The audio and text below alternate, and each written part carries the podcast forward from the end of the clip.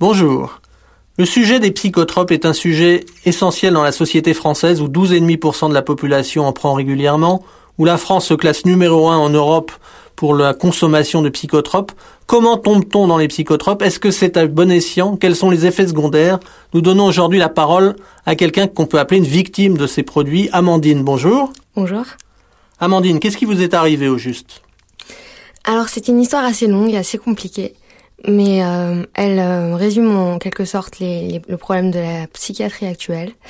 Euh, je suis partie aux États-Unis faire un stage, ça se passait très très bien, donc euh, c'était très très enrichissant comme expérience. Vous êtes diplômée d'une université Je suis diplômée, voilà, d'une très bonne d'une bonne université française. Euh, je suis partie faire un stage donc en finance aux, aux États-Unis pour réaliser mon rêve et pour avoir une expérience professionnelle. Après six mois de, de stage, j'ai décidé de rentrer à Paris pour passer une semaine de vacances.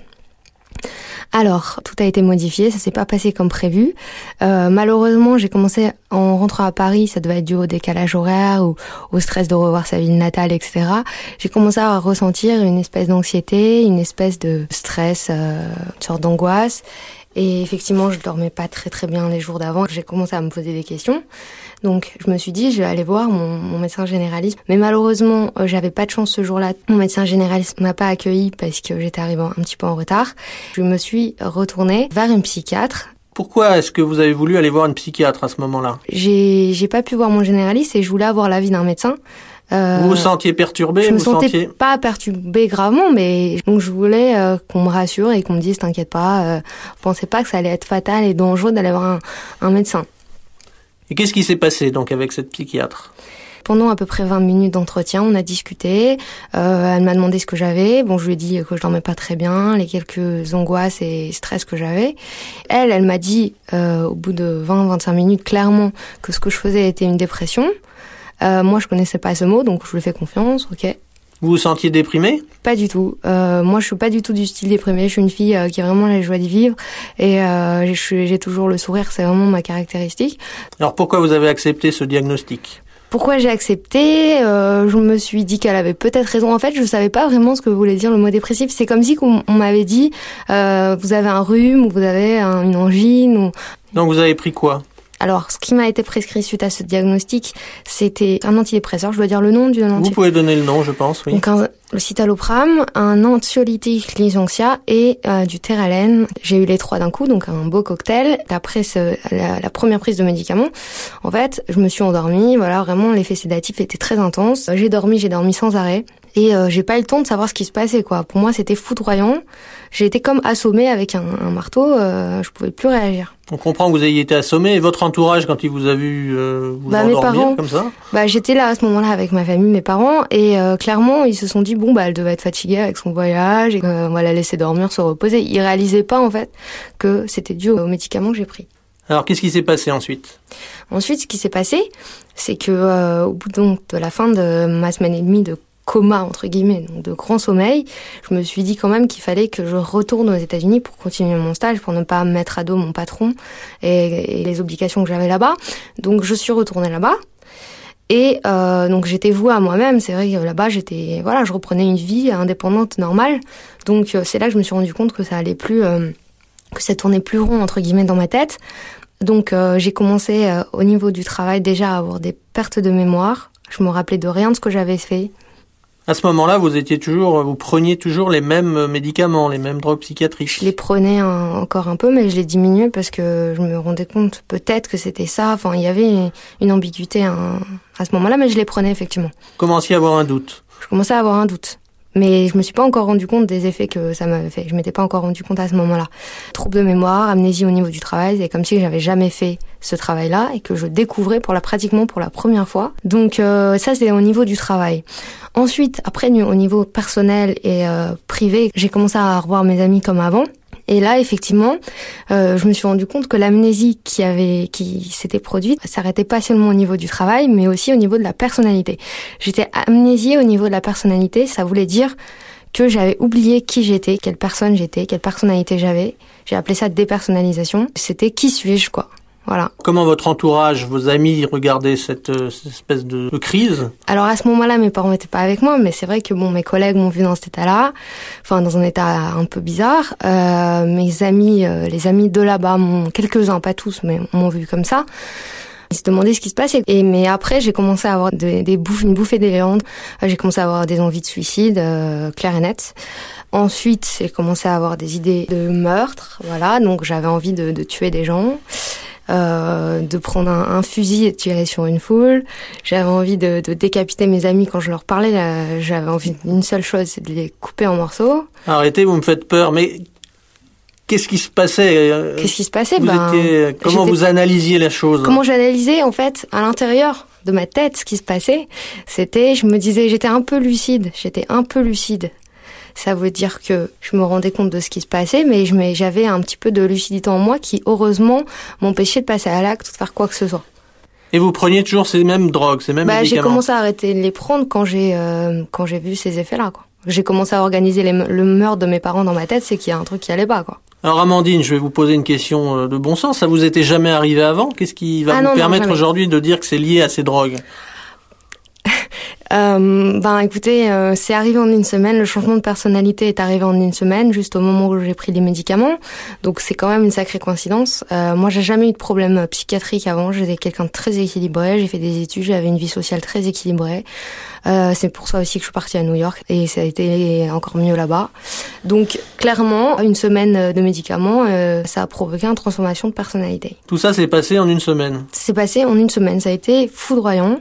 Et vous n'avez pas couru voir un médecin Si, alors justement, j'ai été aux urgences. Enfin, mon coloc qui a dû euh, me, trans me, transporter en taxi à l'hôpital là-bas en urgence. Et euh, donc j'ai attendu que ma mère vienne me chercher. Donc ma mère est venue de France euh, à New York pour me chercher. Du coup, j'ai dû rentrer à Paris. En rentrant à Paris, sachant que les effets étaient pareils, rien ne s'améliorait, j'ai dû consulter un autre médecin. Alors justement, euh, à partir du moment où vous avez arrêté les drogues, qu'est-ce qui s'est passé? Il y a eu un changement Alors, tout de suite Ce qui s'est passé en fait, c'est que euh, mon cerveau, enfin, les, apparemment la chimie de mon cerveau ne s'était ne s'est pas remise en place tout de suite. Donc euh, moi, après c'est, cette bouffée délirante et cette euh, ah oui j'ai pas dit aussi que j'avais j'étais devenue mutique en fait je parlais plus j'étais devenue très bête vraiment euh, débile euh, vraiment déficiente quoi et euh, mais mutique c'est-à-dire je parlais plus on j'avais que mes yeux qui bougeaient ma bouche parlait plus j'avais plus d'idées mon esprit en fait était lavé voilà. Il était vidé, il était lavé, il y avait plus rien dedans. Et la seule chose que je ressentais, c'était j'ai, je venais de naître. comme si je venais de naître. Tout ce que j'avais fait avant avait disparu. Vous avez vu un médecin, qu'est-ce qu'il a dit Donc j'ai vu un psychiatre qui m'a donné des neuroleptiques. Là, donc on est passé à une autre gamme de médicaments. Donc Risperdal, Rivotril, Abilify et Fexor. Voilà, Fexor pour antidépresseur. Qu'est-ce qui s'est passé donc ce qui s'est passé après, moi, euh, sachant que j'étais finie, pour moi j'étais soit folle, soit euh, finie donc pour la vie, euh, je, je me suis donc 15 jours après avoir vu ce médecin, je me suis dit c'est génial, j'ai des médocs sous la main, j'ai pris le flacon de Rivotril et j'ai tout bu. Donc euh, ce qui s'est passé après, donc, donc ça s'appelle j'ai fait donc une tentative de suicide. Euh, après, je me suis retrouvée donc en urgence à l'hôpital Tenon et après on m'a transférée à l'hôpital psychiatrique de Paris, à pas loin de chez moi. Je suis restée hospitalisée un mois là-bas. Alors écoutez, je vous regarde là, vous souriez presque de cette expérience, vous avez l'air d'une jeune fille en pleine santé, euh, physique et mentale. C'est assez difficile à croire tout ça en fait. Euh, vous avez arrêté ces médicaments? J'ai arrêté complètement, donc je prends plus rien. Il y a un médecin qui vous suit? Euh, là actuellement non parce que euh, j'ai jugé que j'en avais plus besoin et, et j'ai vu clairement un psychiatre qui m'a dit de toute façon à la base t'avais rien t'avais besoin de rien donc c'est grâce à lui en fait quand j'ai eu confirmation que tout ce qui m'était arrivé était dû aux médicaments et il m'a clairement même dit le mot erreur médicale. Vous avez pris de, des, des, vitamines, vous voilà. avez pris de quelque chose qui, qui voilà. vous a aidé? Donc j'ai pris des oméga 3, des mani du magnésium. Euh, clairement, le médecin que j'ai vu, donc le dernier, m'a dit que moi la seule chose dont j'avais besoin c'était des oméga 3 et du magnésium la première fois. Et c'est tout, ça aurait suffi largement pour mon, mon problème. Bon, la métaphore que j'utilise souvent, c'est je m'étais peut-être tordu le pied, mais c'était pas une raison de me couper la jambe. Aujourd'hui, est-ce que vous envisagez des poursuites? Est-ce que vous envisagez de porter plainte ou de demander des dommages intérêts? J'aimerais vraiment le faire parce que ça serait une sorte de défense par rapport à ce qui est arrivé. Euh, moi, j'ai passé presque un an de ma vie euh, dans une espèce de coma, dans une espèce de bulle. J'attendais la seule chose que j'étais en train de faire, c'est décompter les jours qui me restaient à, sur la Terre. Qu'est-ce que vous conseilleriez à quelqu'un qui, qui se retrouve un petit peu dans une situation similaire? Alors euh, déjà, donc moi, ce témoignage, euh, le but, c'est surtout de, de vraiment prévenir les gens des dangers des psychotropes. Il faut bien réfléchir avant. Il faut tout essayer, les vitamines, les, les, le sommeil, les, le sport, etc. Et si vraiment ça marche pas, éventuellement, mais mais pas essayer comme ça les psychotropes. On vous a jamais parlé d'effets secondaires, en fait Bah justement, euh, pendant l'entretien avec euh, la psychiatre, eh ben, on m'a pas du tout parlé d'effets secondaires. En tout cas, pas de cette gamme-là. Amandine, votre témoignage est, tout à fait intéressant. Je vous félicite euh, de vous en être sorti. Je veux rappeler quand même qu'effectivement, ces médicaments ont des effets secondaires officiels qui sont marqués sur les notices et que dans ces effets secondaires, il y a des choses comme la psychose, le risque de psychose. Donc c'est quelque chose comme ça qui vous est arrivé. Voilà, la dépersonnalisation. Des trous de mémoire, un passage à l'acte suicidaire. C'est très très impressionnant ce que vous avez pu dire parce que de quelqu'un de normal, vous êtes passé presque vous étiez sur le point de tuer et on imagine qu'effectivement... Euh, de tuer, de me tuer. De, vous tuer. Donc on sait que la plupart des gens qui se sont suicidés en France, euh, près des deux tiers, étaient suivis médicalement, donc essentiellement sous ces psychotropes. On sait que les tueurs dans les écoles américaines ou en Finlande étaient également sous ce genre de produit, donc ça donne beaucoup de sens. Ouais. Je vous remercie beaucoup pour ce témoignage. Merci à vous. Aujourd'hui, nous avons la chance aussi d'avoir la maman d'Amandine qui est parmi nous et qui a une vision aussi de cette situation, de ce qui s'est passé. Comment avez-vous vécu cette période? Très mal. Il nous a fallu beaucoup de patience avec mon mari pour euh, essayer de récupérer notre fille. Tous les jours, euh, fallait dire que demain, ça ira mieux. Les psychiatres euh, avaient leur idée, moi j'avais la mienne. Quelle était la vôtre? La mienne était le contraire euh, de la leur. C'est-à-dire? Lorsque le psychiatre voulait augmenter la dose euh, de médicaments, moi je voulais au contraire la diminuer. Euh, lorsque ma fille rentrait à l'hôpital, j'allais la rechercher, je la ramenais à la maison. Euh, j'étais très très mal vue. quand Amandine a commencé à prendre ses médicaments, est-ce que vous avez tout de suite vu le changement de personnalité? Elle dormait beaucoup. Moi, je pensais que c'était un effet l'effet bénéfique, l'effet thérapeutique des médicaments. Elle parlait plus, elle disait plus rien, donc euh, je pouvais pas deviner ce qu'elle ressentait.